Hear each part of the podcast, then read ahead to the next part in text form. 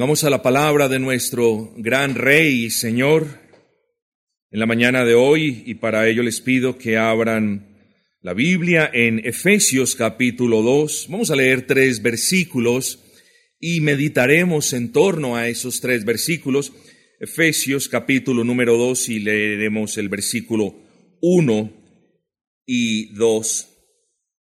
Dice la palabra de nuestro buen y gran Señor, y Él os dio vida a vosotros cuando estabais muertos en vuestros delitos y pecados, en los cuales anduvisteis en otro tiempo, conforme, siguiendo, perdón, la corriente de este mundo, conforme al príncipe de la potestad del aire, el espíritu que ahora opera en los hijos de desobediencia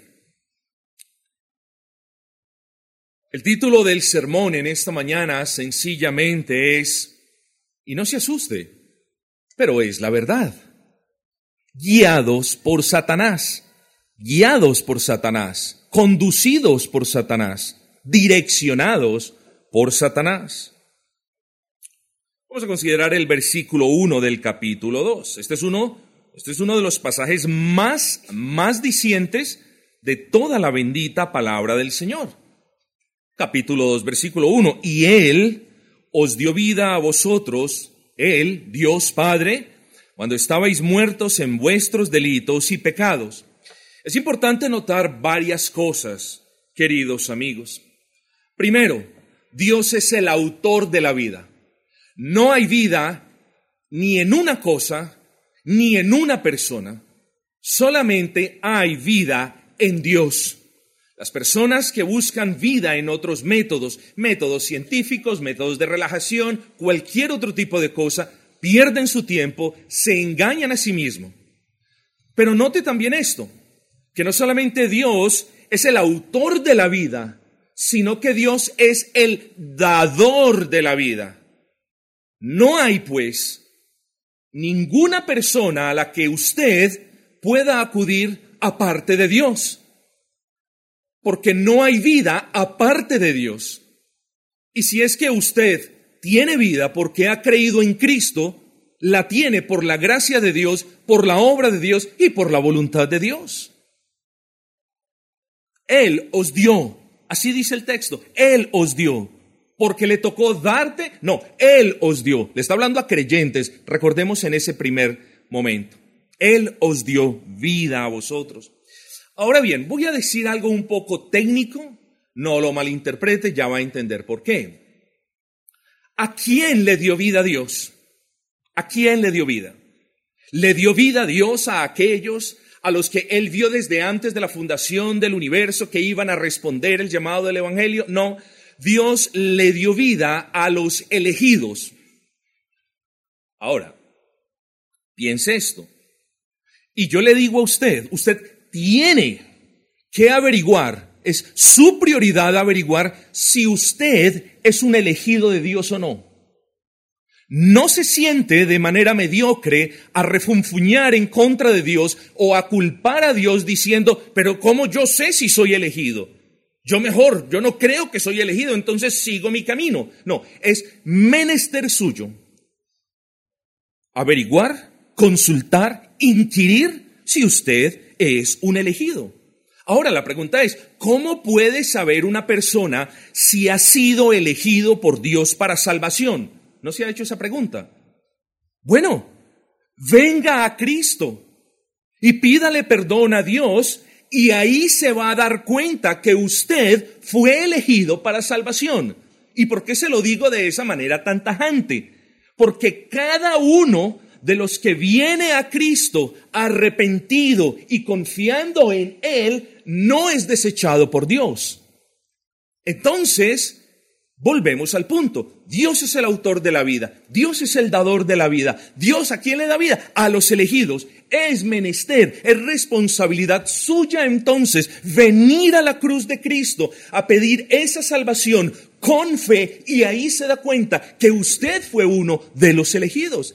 Solamente los que no vienen a Cristo, solamente los que se quedan a la distancia, viendo la salvación de otros, viendo la salvación de la mamá o del hermano o del hijo, pero no vienen a Cristo, esos son los que permanecen muertos en delitos y pecados. Entonces solamente pueden venir a Cristo aquellos en quienes Dios haya obrado vida. Y es muy importante y ya van a entender por qué. Pero este pasaje, mis amados, nos habla de creyentes, de personas que hoy o que en ese entonces tenían vida, pero que una vez estuvieron muertos. Miren lo que dice el texto. Y Él os dio vida a vosotros cuando estabais muertos. ¿Cuál era la causa de esa muerte? Bueno, los delitos y los pecados en los que ellos vivían. Esa es la causa de muerte.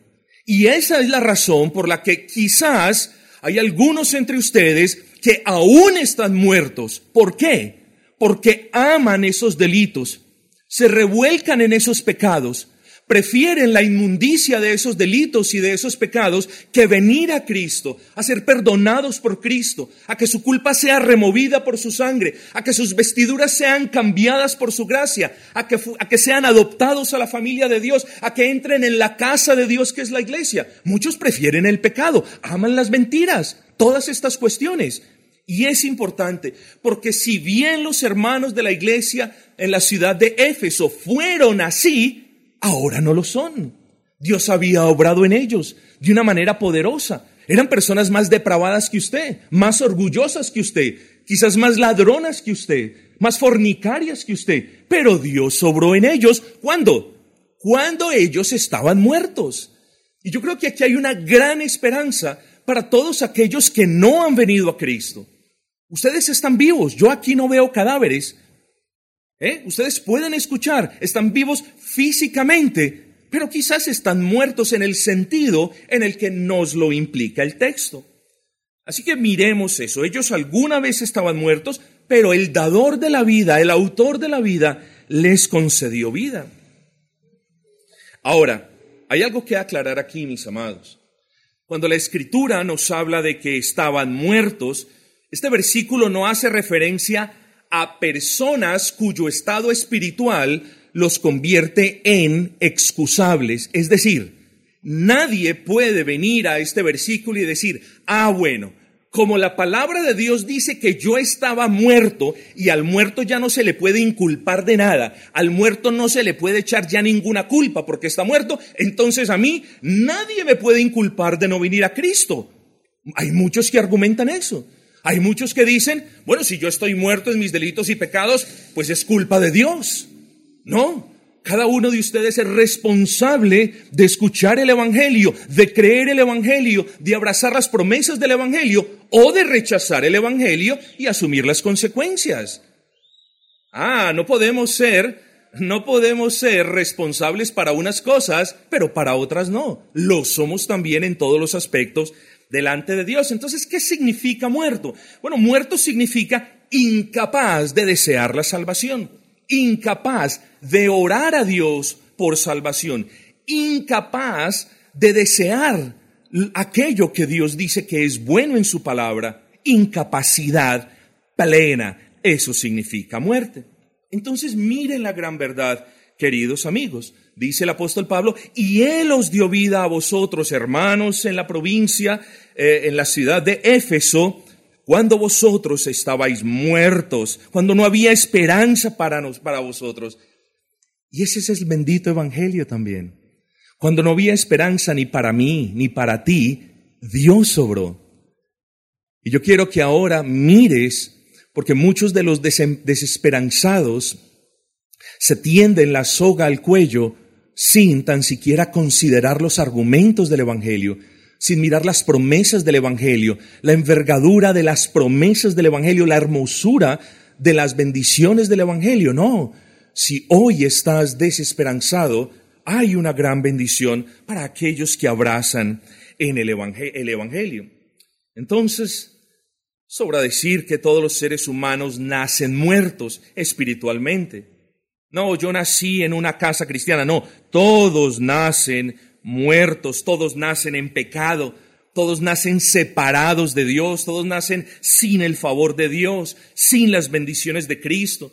Todos nacen, por muy tiernos que el niño le parezca, por muy hermosa que la bebecita le parezca, todos nacen completamente privados de cualquier habilidad espiritual para hacer lo bueno. Entonces, todos necesitan el Evangelio. No hay persona que no necesite el Evangelio. Considérese pues como beneficiado de Dios, y así me puedo expresar, porque hoy está escuchando ese Evangelio. Pero hablando de ese pecado, ¿eh? hablando de ese pecado en el que nacen todos los seres humanos, en el que se aprenden a revolcar todos los seres humanos, el apóstol Pablo a continuación le recuerda a los hermanos de la iglesia de Éfeso que ellos, antes de ser salvados por Jesucristo, eran como, y ya les digo lo que eran, aquí, no muy lejos de aquí, hay un río, por cierto, no me culpen, no sé cómo se llama ese río, creo que es el río Cauca, en el que, en el que hay un recoveco, una curva muy particular, y ahí encuentran todos los muertos que echan río abajo. Y si no estoy mal, ese Cauca es el que entra por abajo por Marsella, si no estoy equivocado. Bueno, de hecho en, Marsella, perdón la, la, la me aparto un poquito del punto, en Marsella hay un cementerio con, con, no digo centenares, pero sí con decenas de decenas de cadáveres que han hallado en esas corrientes. Todos ustedes, o al menos los que son de por aquí, lo conocen. Bueno, quiero ponerles lo siguiente de una manera muy gráfica. Antes de ser salvados por el Señor Jesucristo, ellos eran como cadáveres siendo arrastrados por un caudaloso río, como personas sin vida espiritual siendo arrastrados por una corriente poderosa. ¿Y cómo se llama esa corriente poderosa? Miremos lo que dice el versículo 2, en los cuales anduvisteis en otro tiempo siguiendo la corriente de este mundo. Piensa entonces en el caudal de un río hay niños, hay niños que se meten a charquitos que son bajitos y caminan río arriba, los charquitos sin caudal. Pero hay ríos, estimados hermanos, en los que ni siquiera barcos con poderosos motores pueden navegar río arriba. ¿Por qué? Por la potencia de su caudal. Usted tire un pequeño flotador a un charquito y la velocidad en la que avanza ese flotador en ese charquito donde está el niño es lenta. Tire un pequeñito flotador al río Amazonas ¿eh? Y mire la velocidad con la que avanza ese flotador. ¿Por qué? Por la potencia de su caudal. ¿eh? Por los miles de miles de miles de, de toneladas cúbicas de agua que ejerce cada momento en determinada área. Bueno, así es el mundo, estimados hermanos. Así es el mundo. O, más bien, el pecado que reina en el mundo. Ese pecado es una corriente con mucha fuerza. Y de manera como nosotros vemos los estragos que causa un río, bueno, así también, así también el pecado es una corriente con una fuerza destructora increíble con una fuerza que arrastra vidas, con una fuerza que arrasa todo a su paso. Ha arrasado fortunas millonarias el pecado. Ha acabado con vidas de jóvenes, de, de, ancianos, ha acabado con hogares, ha acabado con iglesias, ha acabado con ciudades. El pecado es un caudal que acaba con todo. Bueno, ahora fíjese usted, suponga que usted es un pequeño barquito de papel en, medio de ese río caudaloso. Bueno, usted no podrá esperar de que ese de que ese barquito de papel sobreviva por mucho tiempo. Bueno, así es la vida de todo aquel que no ha venido a Cristo. Es una vida en zozobra, es una vida en angustia. Sigue el caudal, sigue la corriente pecaminosa de este mundo. No puede resistir, no tiene las fuerzas para resistir. Yo creo si usted está siendo honesto conmigo, que la situación de quien no ha venido a los pies de Cristo, arrepentido a Cristo, es una situación difícil. Y más que difícil, es una situación que nadie puede solucionar, ni siquiera tú, solo Dios. Dependes de Dios, de su gracia, de su misericordia, de su amor y de su evangelio, porque no puedes decir, creo en Dios, Señor, sálvame, aparte del evangelio. No puedes, no hay salvación aparte del evangelio de Cristo. Entonces, préstale atención a los siguientes razonamientos y luego al Evangelio de Cristo. Pero antes tenga cuidado. Tenga cuidado porque si usted hoy escucha el Evangelio y persiste en no creer en el Evangelio, esa corriente no solamente arrastrará su vida, sino que la alejará más y más del puerto salvación, del puerto de la esperanza, del puerto cuyo comandante es Cristo, del único en el que hay esperanza. Así que es menester resolver esa situación. ¿eh? Continuamos leyendo el versículo 2. Entonces dice, en esos pecados anduvisteis en otro tiempo, siguiendo la corriente de este mundo. Bueno, piensa en el nacimiento de los ríos. Son humedales cuyas aguas se van em, reuniendo y van formando poco a poco pequeños cauces. Bueno, así son las ideas de este mundo. Escúcheme esto. Así son las ideas de este mundo que comienzan a influenciar a la persona, lo comienzan a influenciar poco a poco, pero que terminan convirtiéndose en poderosas corrientes que los arrastran más y más lejos de Dios. Hay muchas corrientes, y solamente le voy a mencionar tres, solamente por mencionárselas. Está la corriente del ateísmo, esa fuerza que va llevando a las personas más y más a negar la existencia de Dios. Está la corriente del humanismo, tan popular en estos días. Esa fuerza que lleva a las personas más y más a exaltar al hombre. Es apenas evidente. El humanismo y el ateísmo están relacionadas. El ateísmo niega a Dios, entonces tiene que poner un Dios encima de Dios y ese Dios es el hombre, ese es el humanismo, la exaltación del hombre por encima de todo. Y luego tenemos el materialismo, que es otra corriente poderosísima que arrasa con todo. Entonces, mis amados hermanos, pensemos en esto. Y otra buena manera de pensar en la expresión siguiendo la corriente de este mundo es esta. Esa expresión proyecta la idea de alguien que no se resiste a la corriente. Noten esto, ya hablamos del barquito de papel y del inconverso como un barco de papel en medio de un río caudaloso, con mucha corriente. Pero esta expresión, siguiendo la corriente de este mundo, me da o proyecta la idea de que, de que el que se está ahogando intenta, pero no puede. ¿eh? el punto es este, hermanos, el que sigue la corriente de este mundo últimamente no la está resistiendo. Y quiero que vean eso. No es, ay, la corriente de este mundo me tiene atrapado, ya no puedo hacer nada. No, el texto va más allá y nos dice, siguiendo la corriente de este mundo. Si bien lo que hemos argumentado hasta ahora nos da la idea de que esa corriente arrastra todo, que eso es lo que hemos dicho, también el texto lo tenemos que interpretar a la luz de lo que nos dice primariamente, y es que las personas siguen, siguen voluntariamente la corriente de ese mundo.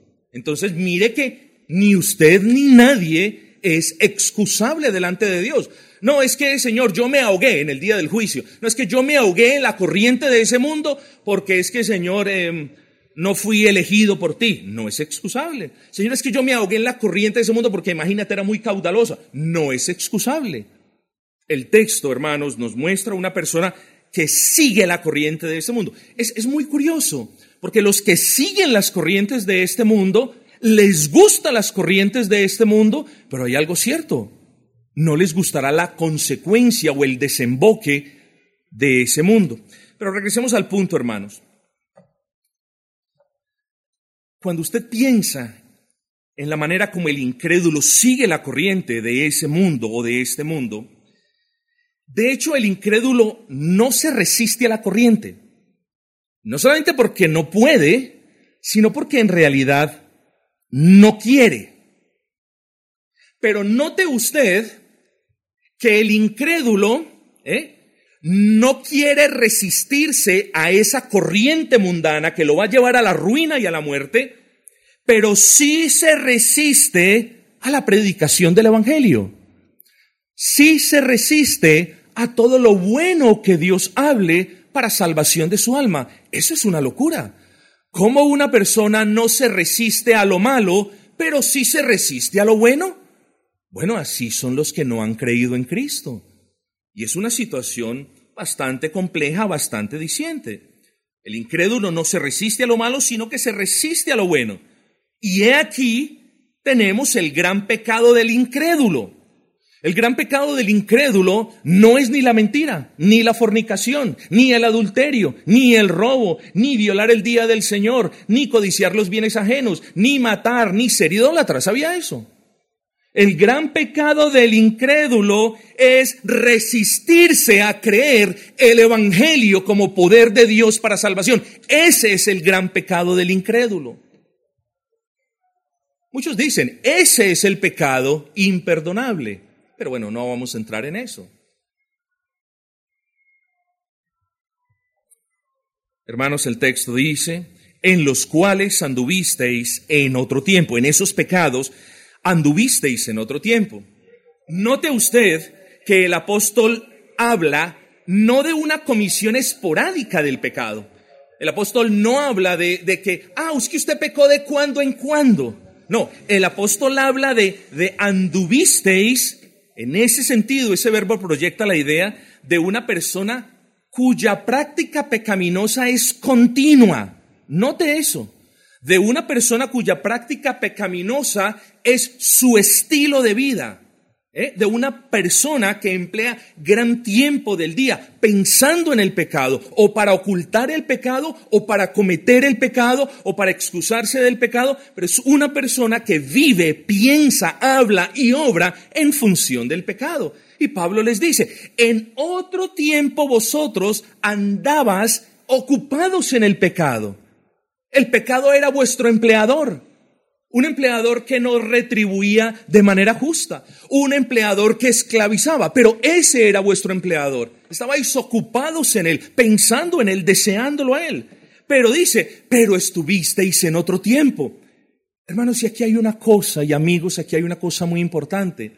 Porque esto nos habla de conversión. Pero ¿dónde puedo encontrar aquí conversión? Sí, hermanos. La conversión de un creyente, hay muchas personas que no han podido comprender esto. La conversión de un creyente, eh, o más bien, el creyente no tiene la certeza de su conversión por medio de una voz que escuche, o por medio de un sueño que sueñe, o por medio de una profecía que se dé, o por medio de una visión o de cualquier, cualquiera de estas cosas.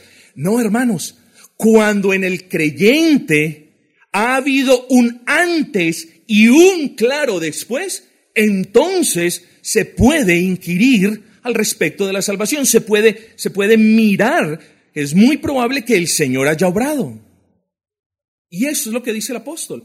El apóstol, hermanos, el apóstol ya les ha hablado de cómo ellos son después de la conversión. Les ha dicho de su identidad en Cristo. Les ha hablado, capítulo 1, de sus riquezas en Cristo. Les ha hablado de su futuro en Cristo. Les ha, les ha, les ha hablado del sello con el Espíritu Santo. Y ahora les está diciendo, ustedes antes de eso estaban siendo esclavos del pecado, arrastrados por la corriente pecaminosa de este mundo. Es decir, hubo un cambio, un cambio propiciado no por el hombre, no por nada que el hombre hiciere, no por nada que el hombre ofrendare, un cambio propiciado por Dios, un cambio que propició, que partió, dividió la vida del ser humano en dos. Antes del Evangelio, antes de Cristo y después del Evangelio de Cristo. Antes lo hemos acabado de ver. Y después lo vimos en el capítulo 1. El texto, no obstante, nos habla de otro asunto más fuerte. Solo que antes quiero hablar de esto. Quiero que piense lo mucho que a usted le gusta ser autónomo. A mí, particularmente, aprecio el consejo, pero no me gusta que otra persona tome decisiones por mí. A usted tampoco. A usted le gusta ser autónomo, tomar decisiones propias, escoger sus opciones. Quizás entre ustedes exista un hogar en el que al esposo no le gusta que la esposa le compre camisas de ciertos colores porque desatina con los colores. Entonces se le dice a la esposa, amor, mejor vamos juntos y yo escojo. Gracias por el regalo, por el detalle, pero yo escojo. Luego, hermanos, como nos gusta tomar decisiones, como nos gusta escoger dentro de opciones, es una ofensa que a un ser humano lo llaman títere o marioneta. Porque al llamar a un ser humano títere o marioneta, lo que están diciendo es que esa persona no tiene voluntad propia. Es como un pelele que es manejado por una persona que lo mueve aquí con las tiras. ¿Eh? Esa es la idea. Préstele atención a esto.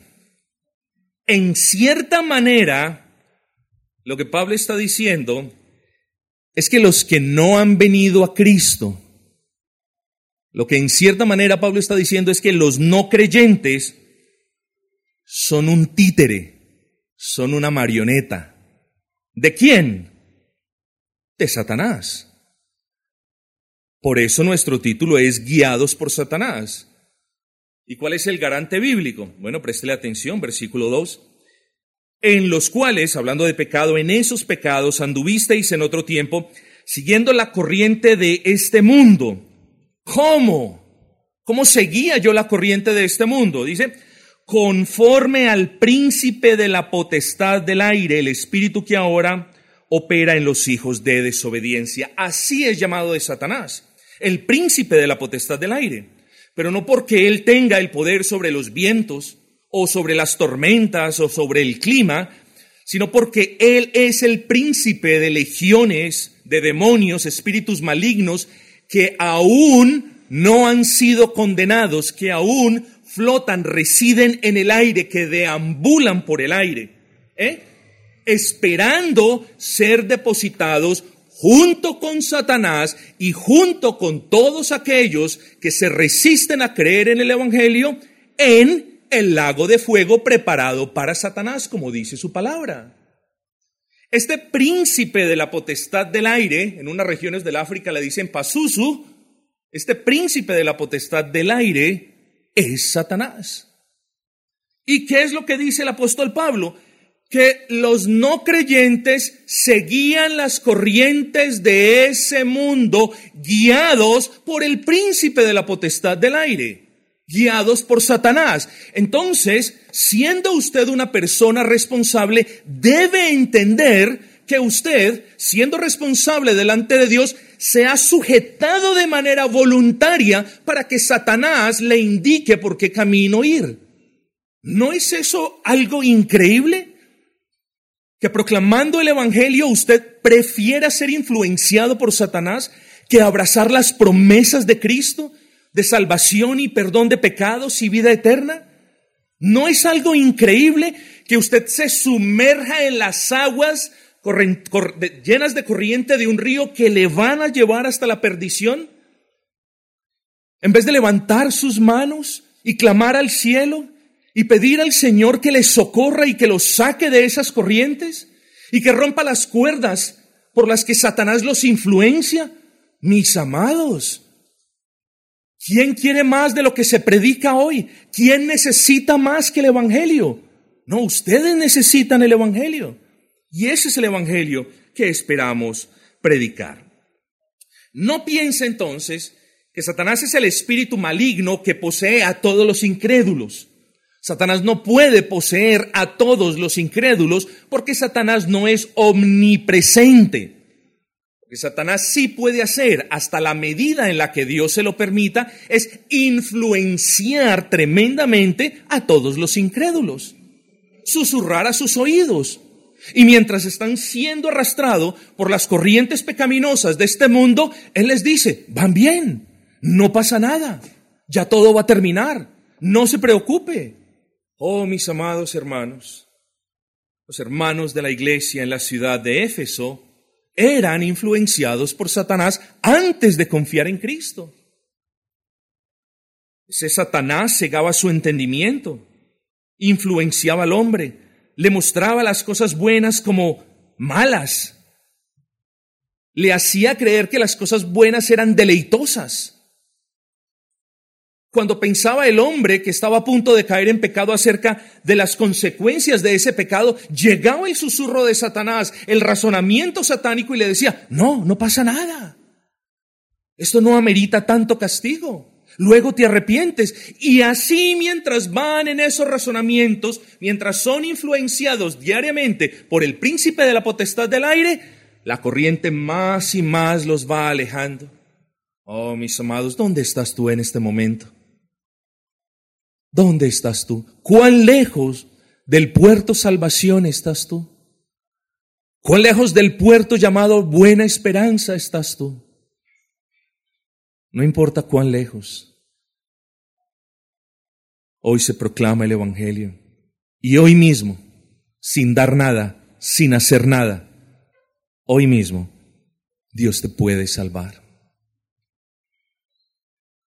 Así que me dirijo particularmente a ustedes, incluso a los niños que no han confiado en Cristo, a los ancianos que creen que ya no están para confiar para Cristo. Me dirijo a aquellos jóvenes que se resisten a venir a Cristo. Si usted no ha creído al Evangelio y no ha abrazado a Cristo, y no ha venido a los pies de su cruz, usted está, usted está bajo la influencia satánica. Ojo con eso, porque mi propósito no es que usted tenga miedo o que diga, no, es que el pastor es muy sensacionalista. Oh, no. Martín Lutero lo dijo en alguna ocasión. Al ser humano lo maneja un jinete o ese jinete es Satanás o ese jinete es Cristo.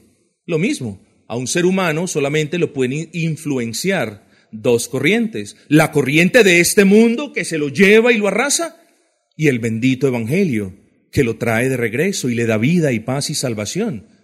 Entonces, los que no han creído en Cristo están bajo esa influencia demoníaca.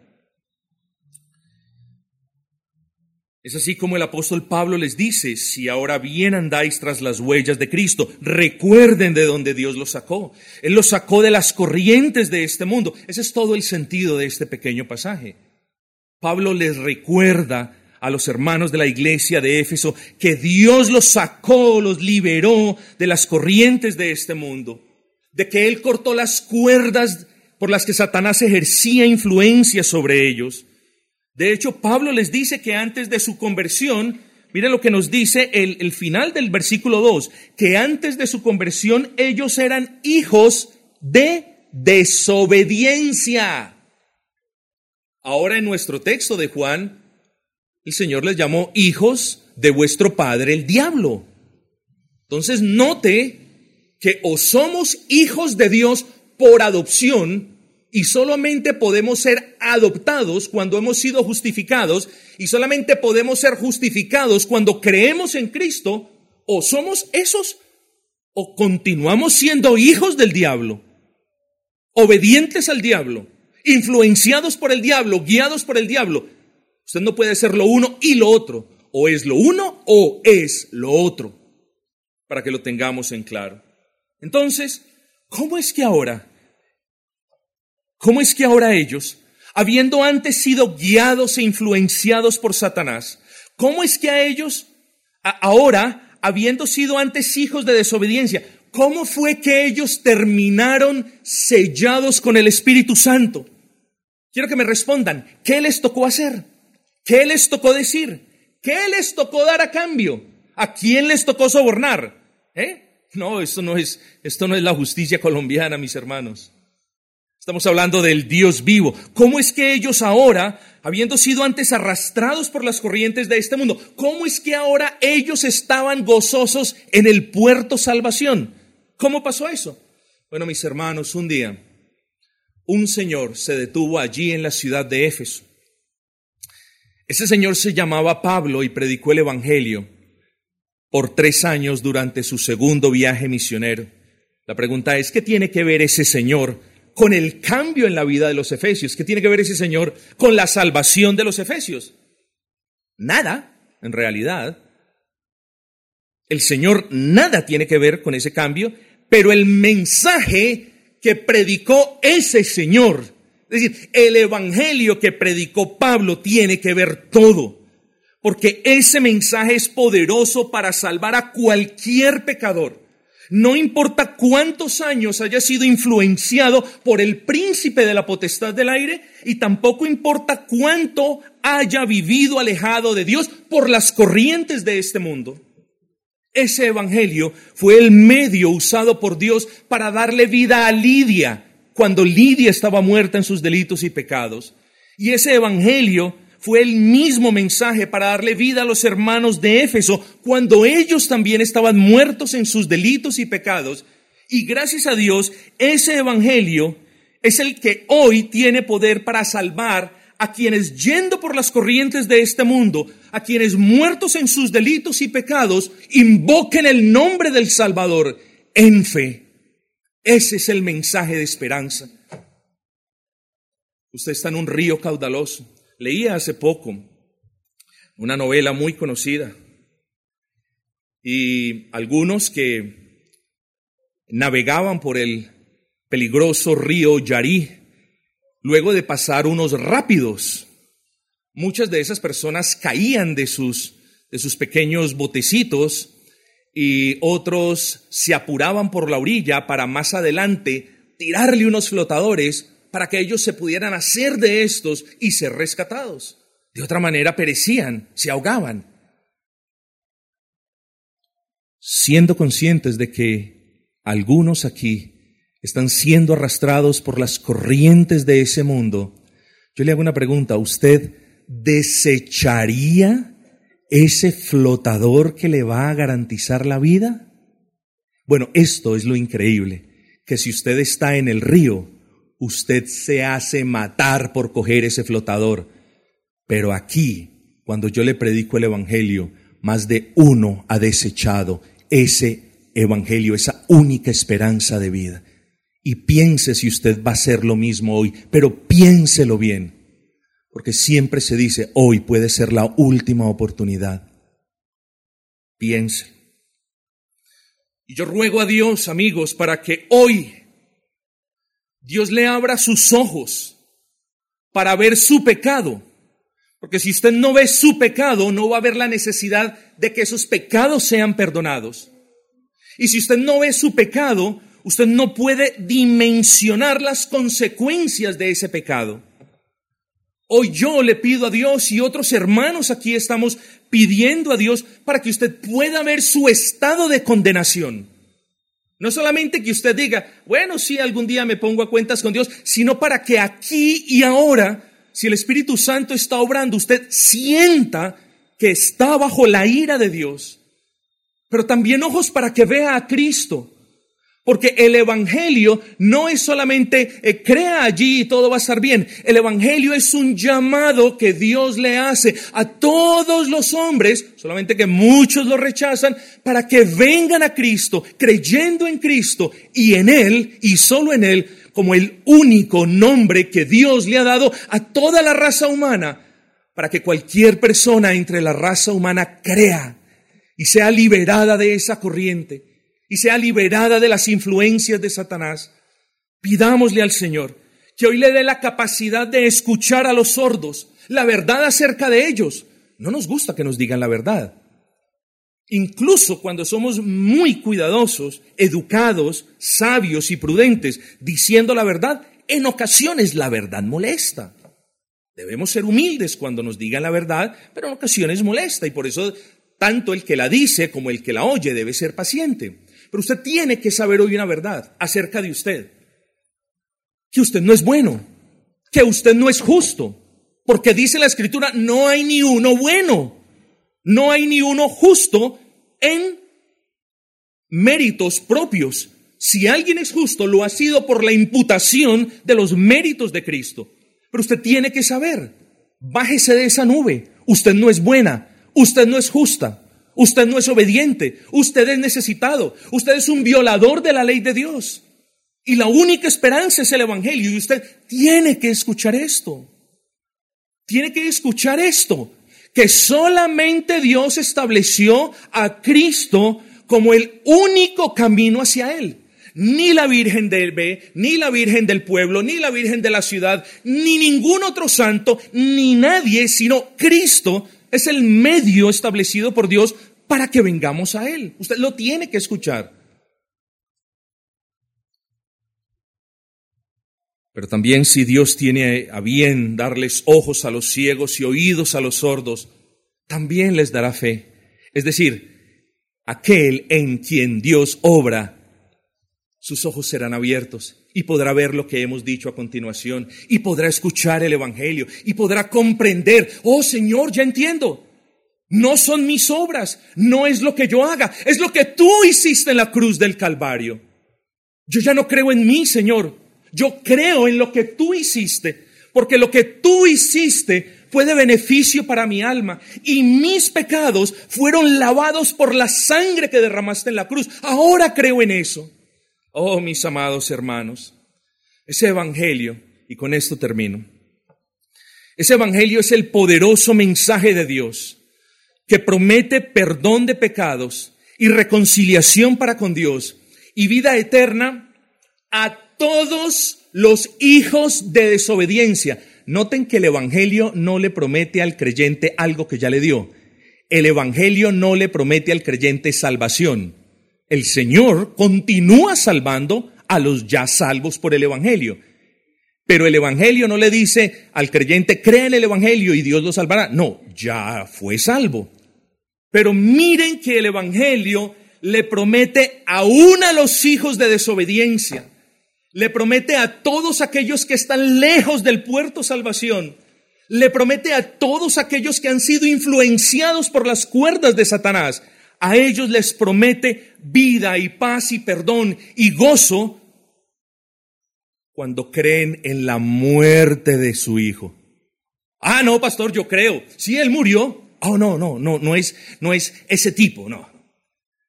Cuando hablamos de que el evangelio trae salvación y perdón de pecados y vida eterna por medio de la fe en la muerte de Cristo. Hablamos de la muerte sustitutoria, de la muerte de Cristo en la cruz del Calvario, llevando sobre sí los pecados del que cree. De nada le sirve a usted creer que Cristo llevó sobre sí los pecados de su Hijo. De nada le sirve a usted, niño, creer que Cristo llevó sobre sí los pecados de su papá o de su mamá. El que se acerca para pedir salvación debe creer que Cristo murió por él. Que Cristo derramó su sangre por sus pecados y que últimamente Cristo murió para que usted tenga vida. Pero Dios en ese Evangelio, hermanos, hasta aquí, hasta aquí, he predicado un tercio del Evangelio, diría yo. Porque el Evangelio no solamente es Dios prometiendo perdonar pecados hasta, hasta los que hoy fueron arrastrados por las corrientes de este mundo. No, de nada sirve que sus pecados sean perdonados porque eso no le va a, no le va a dar entrada al cielo. Se lo vuelvo y se lo repito. De nada sirve que sus pecados sean perdonados, porque aun cuando sean perdonados, usted no tiene entrada al cielo. ¿Quién le dijo? Para que usted entre al cielo, usted tiene que ser perfecto, tiene que cumplir la ley a cabalidad, a la perfección. ¿Y lo hace? No, no lo hace. Ni yo lo hago, ni usted, ni nadie. Entonces, ahí es cuando decimos que el Evangelio promete todas estas riquezas, no solamente para los que crean en la muerte sustitutoria de Cristo, sino para los que crean en la vida perfecta de Cristo. Porque solo es mediante la fe en la vida perfecta de Cristo que Dios nos ve como si nunca hubiésemos pecado. Es decir, todos los méritos de la obediencia perfecta del Señor Jesucristo, cuando usted se acerca a la cruz, son imputados, consignados, le son regalados a usted por gracia. Y es como si Dios entonces lo viera a usted como si nunca hubiera pecado. Por eso Dios ve a los creyentes en Cristo y Dios ve a los no creyentes como ellos son. Ven pues a Cristo. Ven pues a Cristo y refúgiate a la sombra de su cruz. Y ven y cree en que Él murió por ti y vivió por ti. Pero ese Evangelio no solamente habla de pecados y de perdón de pecados y de justificación, sino que ese bendito Evangelio promete una infinitud de bendiciones después que la persona ha sido perdonada y justificada. Ese Evangelio les promete un nombre especial, un nombre que está escrito en el libro de la vida. Ese Evangelio les promete que nunca ese nombre será borrado. Ese Evangelio les promete ser llenos del Espíritu Santo y sellados con el Espíritu Santo. Ese Evangelio les promete una familia, la familia de la fe, y una casa, la iglesia de Dios. Ese Evangelio va a ir obrando en usted de una manera poderosa. Y usted entonces ahora ya no va a estar influenciado jamás por Satanás, sino por el Espíritu Santo. Y podrá comprender qué es amor. Y podrá anhelar la paz que solo Dios le puede dar. Y tener esa paz. Y gozarse en esa paz. Y tener paciencia. Y benignidad y todos los demás frutos del Espíritu. ¿Le parece poco lo que le da el Evangelio? Más bien le parece poco lo que le promete Dios por medio del Evangelio. Amigos, hoy hemos hablado brevísimamente, y ya tengo que terminar, de un Dios que perdona pecados, de un Dios que perdonó los pecados de unos hermanos que antes eran títeres influenciados por Satanás, de unos hermanos que corrían en el desenfreno de las corrientes de este mundo. A ellos los salvó, los perdonó, los lavó, les quitó la culpa, los reconcilió con sí mismo, los justificó, los adoptó en su familia. Ellos ahora van rumbo al cielo. El camino del mundo es un camino de tinieblas y todos sabemos su fin. El fin del no creyente es el fin que Dios tiene preparado para Satanás y sus ángeles, como lo dijo Cristo. Hoy usted escuchó el Evangelio y yo tengo para decirle, nadie nunca, jamás, ni aquí, ni en la China, ni en la Cochinchina, le va a poder ofrecer a usted algo mejor para su alma. Así que le pido que piense en el Evangelio, abrace el Evangelio y venga a Cristo y obtenga todo lo que el Evangelio le ha prometido.